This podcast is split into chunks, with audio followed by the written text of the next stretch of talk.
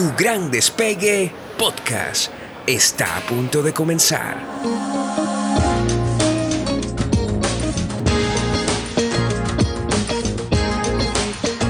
Soy Andreina Tencio, tu coach para este viaje.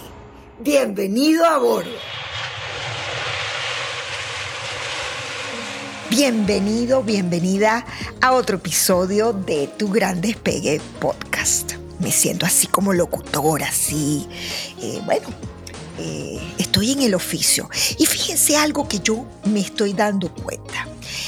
Yo quise estudiar actuación y finalmente no lo hice tuvo que ver con varias cosas, pero a mí hablarle a la gente me gustaba. Entonces yo creo que muchas veces lo que hay es que identificar justamente eso que te hace vibrar y entonces ahora cuando yo te saludo y digo bienvenido y tal, yo digo, wow, qué maravilla es poder eh, hacer algo, tener una actividad con la cual me siento natural, me siento así como y con mi voz un poco oscura, pero este, e, en esta oportunidad me voy a desprender un poco de mi rol natural que es business coach, porque yo ayudo, acompaño a mucha gente a que tenga vidas profesionales activas, eh, que se sientan bien con lo que hacen, que sientan que tienen habilidades. Es como desarrollar el poder en el área profesional. Pero en este episodio en particular me voy a,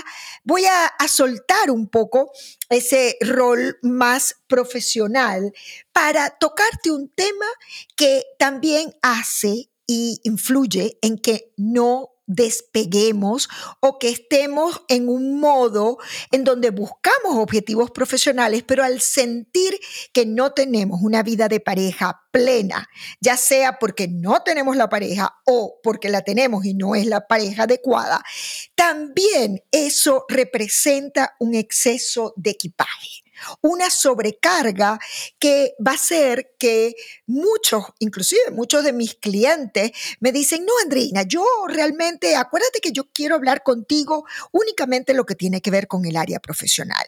Muchas veces yo bien, lo respeto, lo dejamos hasta ahí, no nos metemos en profundidades con el área de pareja efectivamente, pero eh, a veces sí yo siento que algunas personas cuando no tienen la relación que desean, eso realmente hace que todos los otros aspectos de la vida no se vivan con tanto bienestar. Te voy a entregar un poco la experiencia de lo que he visto en algunos clientes y también, ¿por qué no?, pudiera ser mi propia experiencia. Yo tengo tres hijos, soy una mujer divorciada, mi primer matrimonio hace unos cuantos años y estuve eh, unos 20 22, 23 años o, menos, quizás 21 años, hasta que me volví a casar por segunda vez. En este momento estoy en mi segundo matrimonio. Entonces yo me siento con propiedad para hablarte un poco de la experiencia, de lo que yo observo y tú escúchame para ver con qué situación te identificas. Yo observo gente millennial, eh, generación X, eh, baby boomers, de cualquier generación y no tiene que ver con género o sexo. Pueden ser hombres o mujeres. Muchos, y este es la primera situación que es como un polo, una tendencia, y es cuando se da un afán, cuando se convierte en una obsesión el tener pareja y todo el bienestar de esa persona se puede concentrar y focalizar. Por eso hay tantos coaches, que muchos de ellos yo los respeto, que se han dedicado a lo que es el área afectiva.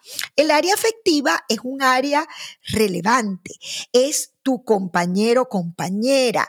Es decir, es un área que yo siento, ojo, y es válido porque también me encuentro personas que me dicen, Andreina, mi amante, mi, mi pareja es mi trabajo, es mi profesión. Hay profesiones muy demandantes y es legítimo las personas que digan, no quiero, no es mi elección, no sé si será tu caso, pero esto corresponde más al segundo grupo del que te voy a hablar. El primer grupo son personas que se empiezan a relacionar y a buscar pareja o se relacionan con la que tienen desde la necesidad. Es cuando sentimos que nuestro bienestar depende de otra persona, de un tercero, y ponemos y concentramos una cantidad de energía en eso. Yo si tú me preguntas, Andreina, ¿cómo lo viviste tú después de tantos años de soltería, donde había épocas en donde tenía parejas, inclusive parejas muy estables de años, pero había otros momentos en donde vivía la soltería. Si tú me preguntas cómo lo viviste tú, yo en muchos momentos estuve en este escenario, de buscar, de la obsesión, de centrarme, de pedir cuando pedía un deseo, era un deseo ferviente. Y yo siento, de hecho yo he hecho broma y yo digo que eh, tuve mis, mis tiempos de Tinderella, de Tinder, porque yo estaba activamente en páginas de ese tipo. Y fíjense que eh, mi, mi esposo, que es el que yo llamo mi buen amor, no vino por esa vía. Ahora, yo tuve que abandonar ese espacio del miedo a quedarme sola, a, ese espacio o ese escenario en donde hombres y mujeres muchas veces no son selectivos y están experimentando, experimentando lo que sea. Yo creo en la experiencia, yo creo que siempre hay que apostar al amor, yo creo que esta área, y por eso la estoy trayendo a este episodio, porque efectivamente yo creo que es una dimensión o un área de vida muy relevante y significativa. Ahora, ¿qué pasa cuando caemos en la desesperación? Muchas veces no podemos elegir, sino que te eligen, te eligen a ti.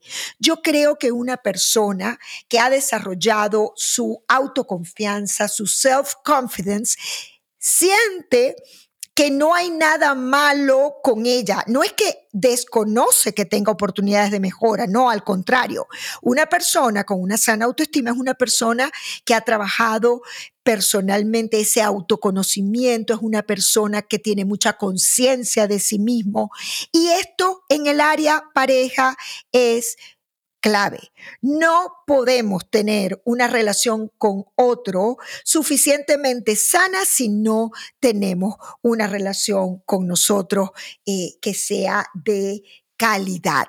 De hecho, inserto el segundo escenario, que es cuando no lo buscamos, más bien huimos cuando le tenemos miedo al compromiso o cuando hemos visto relaciones de pareja complicadas en nuestros padres, no tenemos un buen modelo o referencia de lo que es la relación de pareja que nosotros aspiramos.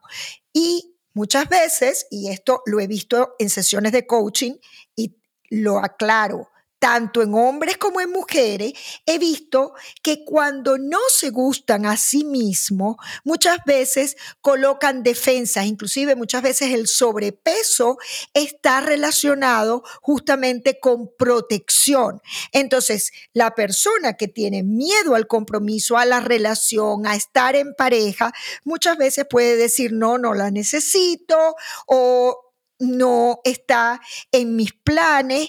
Y ojo, esto puede ser válido. Quizás tú te puedes relacionar o identificar con este, con este escenario, pero yo me refiero a aquellos que realmente huyen son lo que llamo yo escurridizos.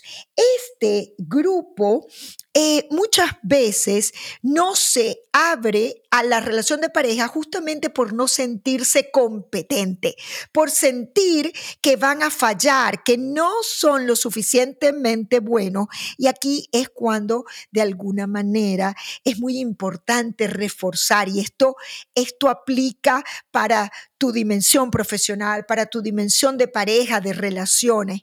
Cuando tú sientes que eres lo suficientemente bueno, me pasa muchas veces con gente muy introvertida que me dice, Andreina, es que yo no puedo usar una página de esas de dating porque yo no me imagino la situación de encontrarme con alguien y qué le voy a decir. Es como que nuevamente sienten que tienen que crear un personaje distinto al que son, cuando realmente trabajamos esos temas de autoestima, nos repetimos una y otra vez y si tú no has hecho el ejercicio, hazlo. Yo te invito que en este momento que me estás escuchando, simplemente puedas decir, I am enough, yo soy suficiente. Cuando tú estás en paz con esa versión en la que te vienes convirtiendo, entonces obviamente no tienes ni que obsesionarte, primer escenario, y buscar, buscar en forma desesperada, porque también la soledad es una buena compañía y puede ser selectivo o cuando te alejas, cuando huyes, cuando o te metes en tu propia cueva y creas una cantidad de defensas que pueden ser físicas, emocionales, espirituales. Aquí yo siento que la tarea es poderlo trabajar con un profesional, sea un psicólogo, sea un coach, el que sea. No estoy hablando de que tiene que ser conmigo, pero yo creo que cuando nos abrimos y nos creemos aptos para construir con un con un otro que también esté apto, porque muchas veces nos relacionamos y acumulamos malas experiencias porque el otro no ha hecho un trabajo personal que lo haga suficientemente eh, completo. Eh, es importante, y aquí recuerdo uno de mis mentores en Venezuela que me decía, la relación de pareja es una persona completa y otra persona completa que se unen para crear una tercera persona, una persona que es un proyecto diferente. Hay un nosotros porque hay dos yo completo. Ya ese cuento de la media naranja ha quedado totalmente obsoleto porque cada vez se sabe más que podemos elegir y construir una vida de pareja rica donde haya proyectos comunes cuando hay una individualidad que se respeta. Así que, pregúntate, tengo afán, desesperación por tener mi pareja soñada. Probablemente estás idealizando demasiado el amor y estás creando toda una fantasía. Eh, y si no tienes 18 años, porque yo entiendo que cuando somos adolescentes hay una tendencia a ver este tema de pareja con una mirada o unos lentes muy románticos, pero si tienes cierta madurez, es importante que te llames un poquito a trabajar con ese yo, a completar ese yo para que puedas estar preparado, preparada para una relación. Y si estás huyendo, es un poco pensar, a ver, ¿a qué le tengo miedo? No me siento preparado, preparada en qué. Y desde ese sentirte suficiente puedas justamente tener y generar esa relación, ese compañero, compañera de vida que pueda compartir contigo, que además te permita volar. Yo que hablo de éxito sin sufrimiento, yo creo que la pareja adecuada es justamente esa pareja que puede dejarte volar, que comparte tu vuelo, que tiene su propio vuelo, que no es ninguna carga, que realmente viene a alivianar más bien tu vida. Espero que esto sea útil y por favor, si conoces a alguien que está en uno de estos escenarios o que tiene una relación de pareja que no es la mejor o aún no tiene esa relación de pareja que en el fondo yo creo que todos soñamos, comparte, comparte este episodio en donde puedes de alguna manera brindarle una posibilidad para que despegue ligero de equipaje. Otro caso que me encuentro muchísimo y que he atendido mucho en mis sesiones de coaching es gente que por no aceptar ciertas características, por ejemplo, casos de personas que saben que son o bisexuales, homosexuales, al no legitimar eso que es parte de su identidad y orientación sexual, muchas veces huyen y no se abren al ámbito de pareja. Yo creo, y, saco esta conclusión diciéndote esto último, yo creo que eh, tener la pareja adecuada pasa por un profundo autoconocimiento, autoconocimiento, perdón, por un profundo eh, una profunda aceptación de sí mismo, porque entonces cuando tú te aceptas, tampoco pretendes cambiar al otro. Así que piensa todo lo que te acabo de decir y espero que mi experiencia en el área amorosa pueda serte útil.